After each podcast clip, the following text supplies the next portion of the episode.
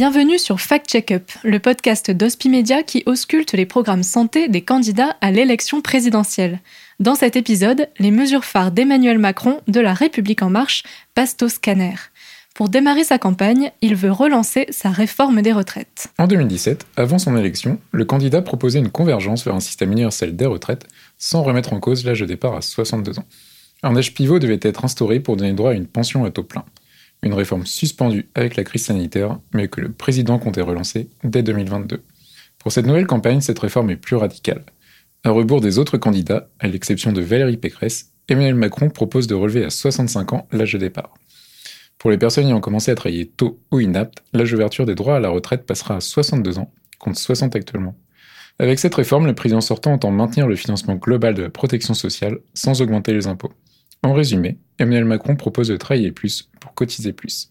Mais après deux ans de crise sanitaire et une inflation galopante, cette réforme des retraites est susceptible de provoquer de vives contestations. Il défend cette réforme pour lui permettre notamment de financer sa politique de l'autonomie.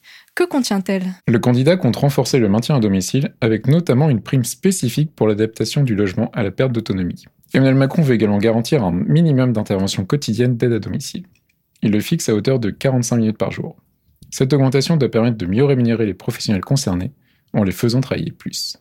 À raison d'un passage le matin et d'un passage le soir, elles seront à chaque fois présentes un peu plus de 20 minutes sur place, contre un quart d'heure actuellement. Une mesure qui nécessite une réforme des allocations autonomie, mais pas une grande loi. La publication du livre Les Fossoyeurs de Victor Castanet produit également son effet. Le président sortant promet de renforcer les contrôles dans les EHPAD pour, je cite, lutter contre les pratiques dégradantes. Il estime aussi que les groupes privés doivent continuer de s'emparer du rôle d'entreprise à mission, un statut pertinent pour le secteur médico-social. Dans les EHPAD, il porte la création de 50 000 postes d'infirmiers et d'aides-soignants. Cet effort vise à permettre l'entrée de résidents de plus en plus dépendants. Une cible inférieure à celle fixée par certains de ses concurrents, Jean-Luc Mélenchon et Nicolas Dupont-Aignan pour ne citer que, qui sera difficile à atteindre au regard des vacances de postes existantes dans les établissements.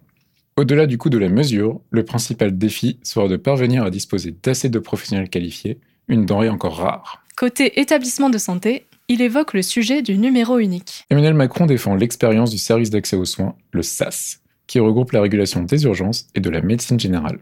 Afin de garantir l'accès aux soins, il entend s'appuyer sur cette expérience pour mettre en place un numéro unique donnant un rendez-vous médical en moins de 48 heures. N'oublions pas que d'autres expérimentations autour des numéros uniques, associant les pompiers ou la police à la santé, sont déjà votées. Les urgentistes ont, quant à eux, déjà manifesté leur préférence pour le SAS. Que propose le candidat pour lutter contre les déserts médicaux? Plutôt que des incitations financières uniques, il met l'accent sur la liberté d'organisation pour redonner du sens au métier de soignant. Un problème de fond que le Ségur n'a pas permis de régler, reconnaît le président de la République. Il préconise la mise en œuvre d'une quatrième année d'internat de médecine générale dans les zones rurales. Pour convaincre les étudiants concernés, Emmanuel Macron entend s'appuyer sur l'incitation plutôt que l'obligation.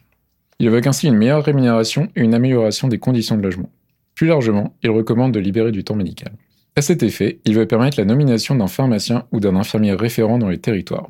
Leur rôle sera de procéder à des actes simples et à des renouvellements d'ordonnances dans les déserts médicaux. Une délégation de tâches qui ne manquera pas de faire grincer les dents des syndicats de médecins. Merci Jérôme Robillard pour ce décryptage.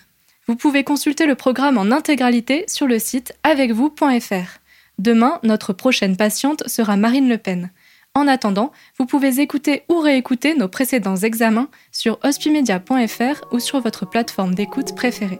Fact Checkup, un podcast d'Hospimedia réalisé par Perrine Debacker, Géraldine Tribault et Jérôme Robillard. Au mixage et à la création sonore, Alexandre Debuchy.